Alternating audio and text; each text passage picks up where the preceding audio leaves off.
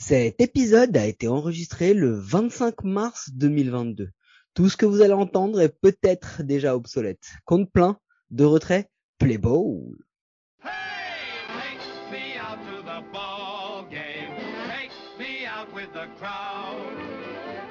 Some peanuts and cracker jack.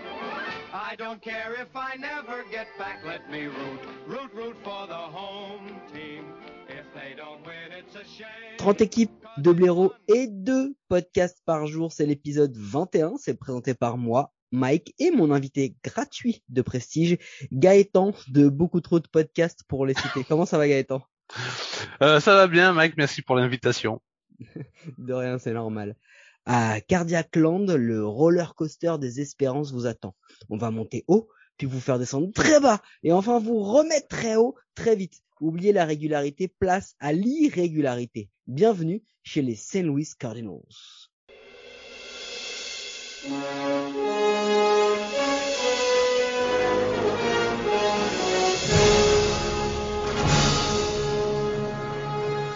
Doc, qu'est-ce qu'il y a Marty? Vous êtes trompé ou vous êtes mis au mois de mai? Et alors? Et alors Marty? Bah, ils n'étaient pas qualifiés au mois de mai. De quoi? Qu'est-ce que tu me racontes? Ils ont pas pu se qualifier avec le début de qu'ils ont fait. Mais si Doc, eh oui Les Cardinals 90 victoires, 72 défaites.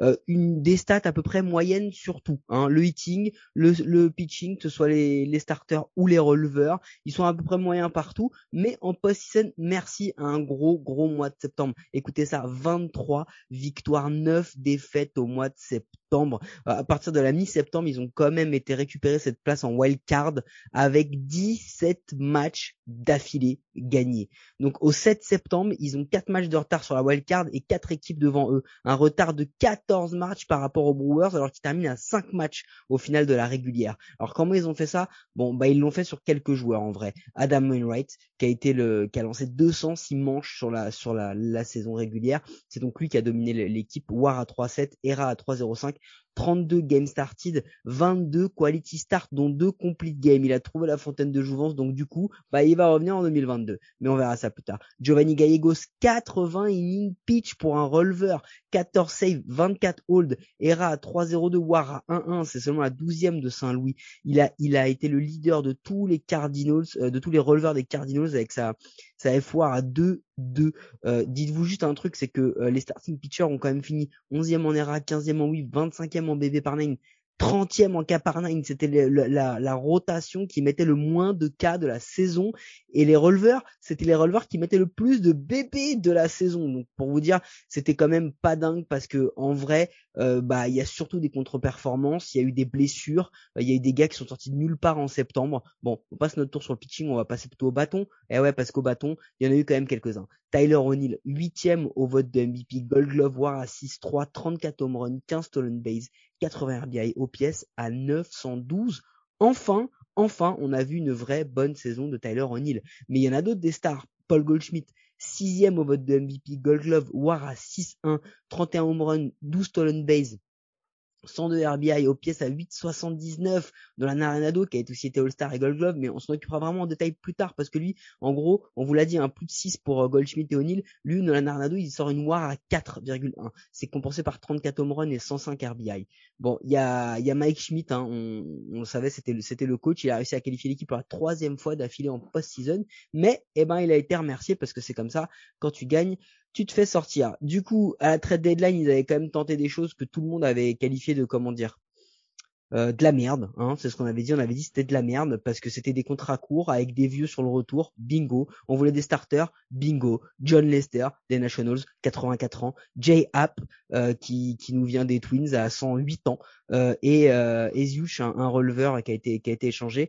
Euh, ensuite, bon bah on l'a dit, il y, a eu, cette énorme, énorme euh, série, mais il y a un autre truc qui a marqué l'histoire des Cardinals et qui, pour le coup, a marqué l'histoire de la MLB, bah, c'est qu'ils sont devenus la première équipe de l'histoire de la MLB avec cinq Gold Gloves la même saison. Goldschmidt, Arenado, O'Neill, Bader et Edman. C'était quand même assez dingue, euh, surtout quand tu quand tu prends en compte que, que là-dedans, t'en as trois qui sont dans le dans l'infield et qu'il y en a un qui l'a pas eu mais qui a le potentiel qui s'appelle Molina, c'est-à-dire que t'as quand même un infield où t'as, c'est cool d'avoir des mecs qui, qui euh, lancent pour des pour des grounders. Euh, Pecota les prévoit à 81 victoires, 81 victoires, 81 défaites, troisième place. Bon, en fait c'est assez simple. Euh, ce qui s'est passé, c'est que bah les Cubs ont été très nuls, les Reds ont été bons deux semaines, on, on l'a déjà dit, et puis du coup bah ils ont réussi avec cette série totalement incroyable à revenir.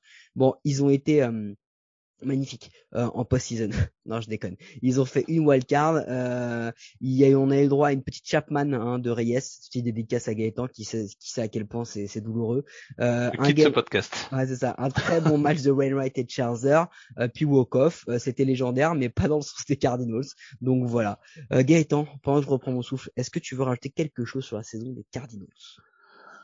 Euh, moi, je faisais partie de ceux qui les voyaient euh, en, en, première position. Alors même si Pecota effectivement les voyait pas à ce niveau-là, la, la, la, plupart des observateurs les voyaient euh, peut-être premier ou second. On, ne savait pas trop comment évoluer les, les, les, Brewers, euh, mais bon, on pensait qu'ils étaient, on va dire, les plus complets.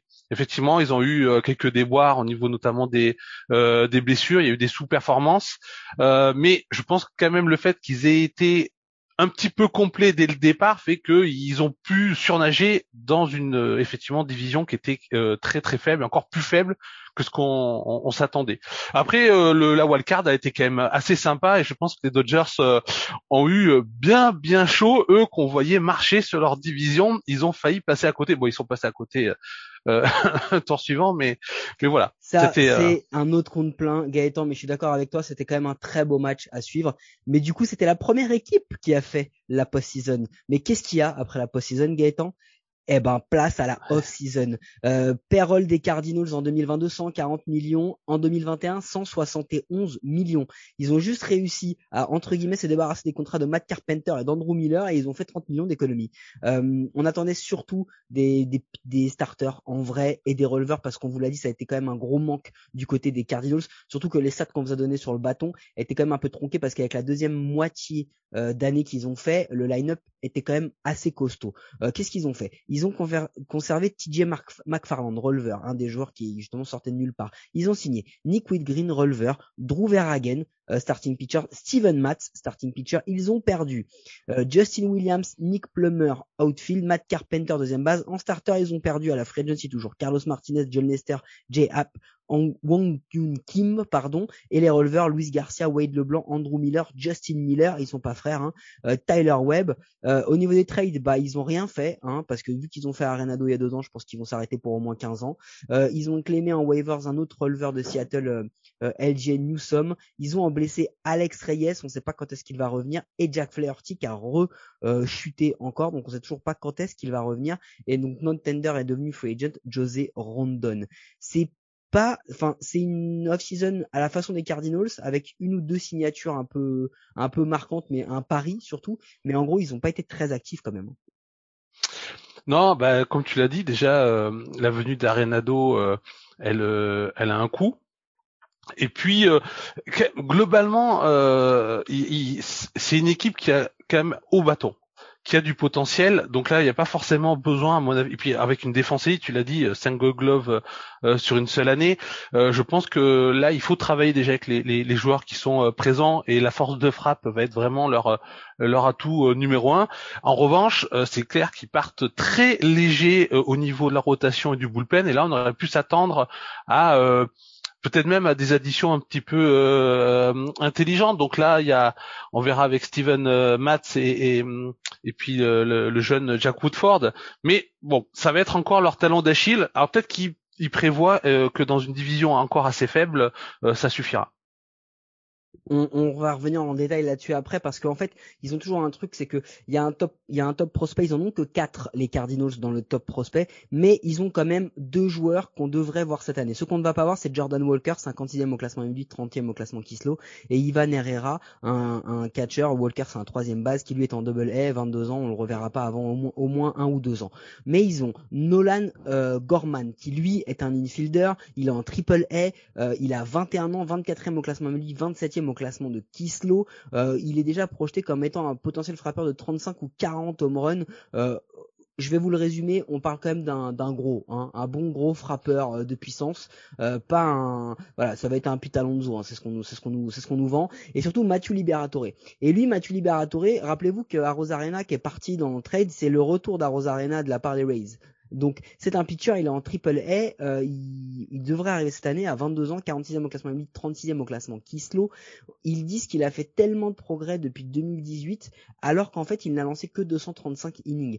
En vrai, euh, les Cardinals sont en train de prendre leur temps au maximum pour développer encore un starting pitcher euh, de talent parce que c'est vraiment dans l'ADN de, de, la franchise. Donc je pense aussi que c'est pour ça qu'ils n'ont pas signé. Parce que après, tu le disais au niveau du, du bâton, je vais vous dérouler le line-up prévisionnel et vous allez comprendre.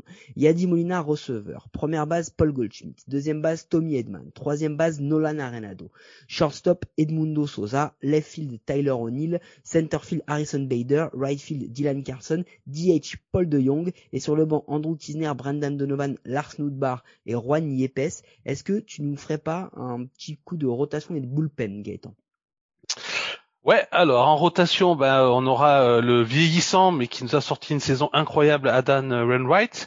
On a euh, alors peut-être Jack Flaherty, euh, c'est la c'est la question. Steven Matt qui, qui sort quand même d'une belle saison euh, avec les Mets, si je me trompe pas. J'ai un petit doute au dernier moment. Euh, Dakota Hudson et Mike Minolas, bon, qui ont été blessés. Donc là aussi, en fait, il y a beaucoup d'interrogations sur cette euh, sur cette rotation. Ça me rappelle une certaine équipe que je supporte. Et puis euh, en setup, on aura Genesis Cabrera et en closer euh, Giovanni Gallegos. Puis il faut pas effectivement oublier Jack Woodford qui pour peut-être sa deuxième saison va euh, va continuer sa progression. Exactement. Euh, et alors là où c'est intéressant, c'est que si on, reste là-dessus, euh, Adam Wainwright, tu l'as dit, ça a été le meilleur lanceur, il a fait un truc incroyable et tout, mais il a 38 ans. Alors on voit de plus en plus de lanceurs, les Verlander, les Greinke, qui sont performants. Mais là, il est projeté comme l'ace. Il est projeté comme l'ace de la franchise à 38 ans. C'est une force ou c'est une faiblesse? Euh, c'est plutôt une faiblesse parce que on n'est pas du tout euh, certain euh, qu'il puisse euh, réitérer euh, la saison incroyable qu'il a faite, même s'il il a le talent, mais il est vieillissant. Et quand on parle par exemple d'un Justin Verlander ou d'un Clayton Kershaw qui commence effectivement à prendre de l'âge, eux, ils ont été des top pitcher euh, dans le top 5 de la MLB pendant des années. Donc du coup, qu'il continue à 36, 38, 40 ans à performer, euh, c'est pas déconnant. En revanche, Adam White, euh, bon, il, il, ressort un petit peu de de, euh, de, de l'ombre. Euh, c'est quand même difficile de se dire qu'il va pouvoir enchaîner une deuxième saison. D'ailleurs, j'ai regardé un petit peu certaines prévisions sur deux trois sites à droite à gauche. on, on prédit pas qu'il puisse refaire une saison, même si probablement qu'il fera quand même quelque chose de solide. Mais être un ace, c'est quand même compliqué pour moi. Je suis d'accord avec toi parce qu'en plus sur les starters, il y a un... il y a la rotation, elle pose question en fait. Elle pose question parce que les noms sont beaux, les talents sont là, on les connaît, mais qu'est-ce qu'il y a comme interrogation? Euh, Nicolas et Wainwright, ils sont quand même vieillissants tous les deux. Nicolas, il a fait une demi-saison l'an dernier parce qu'il revenait de blessure. Euh, Steven Matt, euh, c'était les Blue Jays, je crois, l'an dernier, Gaëtan. Oui, oui les Blue Jays, ouais. Mais l'an dernier, c'était les Blue Jays. Il n'a pas été très très bon chez les Blue Jays. Donc c'est vraiment un joueur qui est sur le retour. On attend qu'il refasse une bonne saison comme il a pu faire chez les Mets. Ensuite, Flaherty et Hudson, c'est des mecs en rehab. Hein. Hudson, ça fait plus d'un an qu'il a pas lancé. Euh, Flaherty, c'est pareil. Donc en fait, sur le papier, elle fait mal, mais en vrai, elle fait un peu flipper parce que c'est bancal tout ça. Et quand en plus on regarde le bullpen derrière, euh, je vous l'ai dit, 200 innings pitch pour Wainwright, c'est celui qui a le plus lancé. Donc quand vous comparez au top lanceur, c'est pas tant que ça 200 innings en vrai. Euh, entre 180 et 200 innings, c'est c'est pas c'est pas le, plus grand qu'on ait, c'est bien mais c'est pas ouf. Et derrière le bullpen, bah il y a Gallegos, mais déjà il y a X et Reyes qui sont ou blessés ou incertains, euh, qui qui vraiment euh, nous proposent du chaud et du froid. On sait on sait pas trop à chaque fois à comment comment se placer. Et et puis et puis Gallegos, est-ce qu'ils vont enfin le placer en closer ou pas, ou est-ce qu'ils vont continuer à le bouger à droite à gauche? Ouais, ouais, non, mais euh, le, puis effectivement, on a, il y a, y a, beaucoup d'interrogations et en fait, c'est, euh, euh, c'est ce qui va déterminer. Peut-être que l'équipe comme elle est actuellement, ça suffira pour la division. Euh, si les Brewers n'arrivent pas à passer un cap offensivement et que finalement leur starting pitcher ne font, ne réitèrent pas une aussi bonne saison que l'année dernière, mais c'est clair que les Cardinals ils visent pas plus que d'espérer une post-saison grâce aux playoffs élargis. Avec Bah, une telle au- rotation. Au- Aujourd'hui, cette rotation, en fait, c'est simple, c'est si ça clique, ça passe. Parce que derrière le line-up, c'est toujours la même interrogation. Ils ont quand même des sacrés joueurs. C'est-à-dire que Tyler O'Neill, euh, il a fait 2,3 de WAR sur ses trois premières saisons. L'an dernier, il fait 6,3 de WAR. Il a été euh, incroyable, mais la question c'est quoi son niveau? C'est la deuxième moitié de 2021 ou c'est ce qu'on a vu avant? Euh, il, a que 26 ans, il a tout l'avenir devant lui et on s'attend à ce qu'il soit euh, le leader. Il y en a un autre aussi, c'est Paul Goldschmidt. Il est plus dans son prime, mais il a encore fait une excellente saison offensivement, défensivement. Donc l'alignement va se poser sur lui. Et puis Nolan Arenado. Parce que Nolan Arenado, lui, c'est l'autre souci. O'Neal et, O'Neal et Goldschmidt, finalement, on sait à peu près à quoi on va s'attendre et il n'y a pas de souci. Mais Nolan Arenado, en 2021, il a pas eu des stats qui étaient moches, mais il a eu ses stats les plus basses en carrière en batting average, defensive war, en pourcentage de hard hit, la plus basse depuis 2013 en OPS, la plus basse depuis 2014 en home run et en WRC+. Donc dites-vous quand même qu'on attend de lui qu'il soit le leader de l'équipe et pas juste un bon joueur à côté des deux autres. Donc ça, ça va être vraiment ces trois-là, ça va être le, le- le vrai, la vraie pierre angulaire du line-up des, des Cardinals. Si ça passe, c'est bon. Si ça clique pas, ça va être très compliqué. C'est, c'est, euh, Arenado, on lui demande d'être euh, comme Pujols à une époque, c'est-à-dire le joueur d'impact numéro un, celui qui frappe à, à plus de 300, qui frappe euh, euh, du home run euh, et qui en plus pour Nolan Arenado est- euh, doit assurer une défense euh, euh, top élite. Euh, donc c'est vrai que s'il est un peu en dessous de ça par rapport à l'investissement qu'il représente, euh, c'est toujours problématique euh, dans la construction d'une euh, d'une équipe. Et il y a, y, a, y, a, y a deux sujets, il y a deux postes qui sont quand même problématiques. Le premier, c'est le shortstop. Parce que Paul De Jong, il est projeté en DH. On se demande s'il va pas devenir le futur Matt Carpenter de la franchise. C'est un gros frappeur de home run, un frappeur de puissance, très bon défensivement, qui a du mal à revenir depuis sa blessure. Et en plus, il y a Edmundo Sosa qui a fait une très bonne saison l'an dernier. Mais Edmundo Sosa, est-ce que c'est un joueur d'avenir? C'est un coup d'un soir? Comment ça se passe? Shortstop, il pose des questions chez les Cards. Ouais, oui, mais il y a quand même, euh, euh, on va dire que s'il y a ce trou-là, même si c'est un poste effectivement extrêmement important, il y a tellement de qualités offensives et défensives euh, que dans une division assez euh, assez faible entre guillemets, euh, ça peut suffire. Après, ça dépend les les, les ambitions des Cardinals.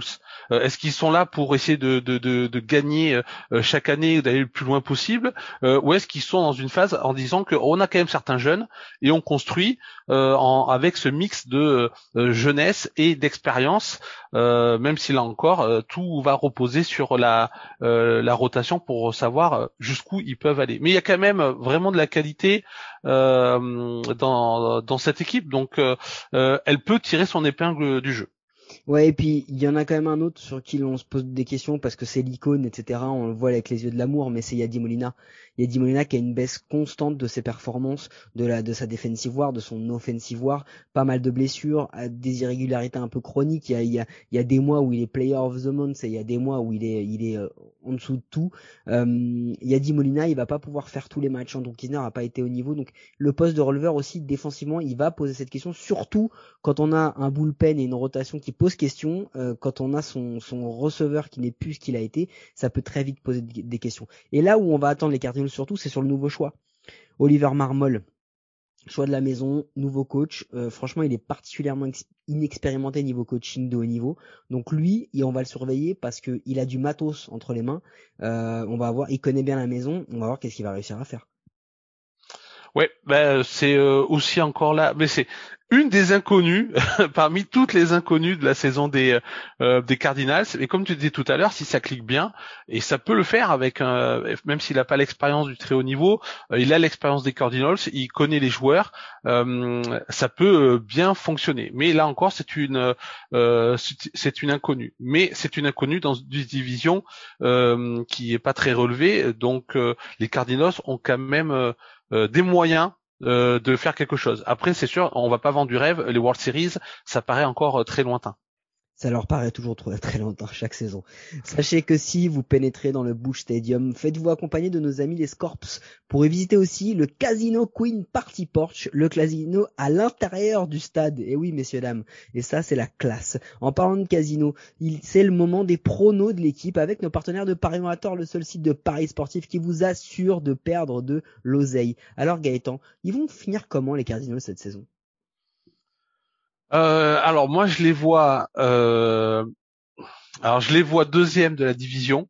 Euh, même si j'ai, on, on en fera sur notre podcast, j'ai quelques doutes sur l'offensive des Brewers, mais je les vois quand même deux, deuxième de la division. Euh, Est-ce qu'ils vont se qualifier dans les playoffs élargis? Ah, les cartes, c'est les cartes, c'est comme les, Yankees, c'est des équipes qui ont la, culture quand même de la gagne euh, dans leur ADN. Euh, c'est des, équipes qui sont allées euh, très souvent au titre. Et donc cette culture de la gagne, c'est toujours un petit plus dans ce type de saison. Donc je les vois quand même se qualifier en, en playoff. Moi, je les vois deuxième, mais très honnêtement, je me dis juste que si la rotation, elle est au moins à 80% de ce qu'elle peut donner sur le papier, le line-up, il défonce celui des Brewers, malgré que la rotation des Brewers peut être une des meilleures de la ligue. Donc, je les mets quand même deuxième parce qu'il y a trop d'interrogations sur cette rotation, mais je suis comme toi, ils vont aller en post-season, et je dis juste comme ça, pour avoir vu pas mal de post-season des Cardinals, quand ils vont y aller, je pense que personne ne voudra les avoir au tirage au sort parce qu'à chaque fois, c'est le même bordel, et c'est pareil avec les Yankees, même quand ils galèrent, quand ils arrivent, mais ça, c'est ce sera l'occasion d'un autre compte plein. Vous pouvez nous écouter sur toutes les bonnes applis de podcast. Et ça, c'est peut-être la seule chose sensée que j'ai dit depuis le début. N'hésitez pas à vous abonner, nous donner une note et un commentaire. Cela nous aide à rendre le baseball et notre émission plus visible en France. Vous en avez l'habitude, c'était le premier épisode de cette journée. Courez vite, écoutez le deuxième. Merci Gaëtan et merci à tous.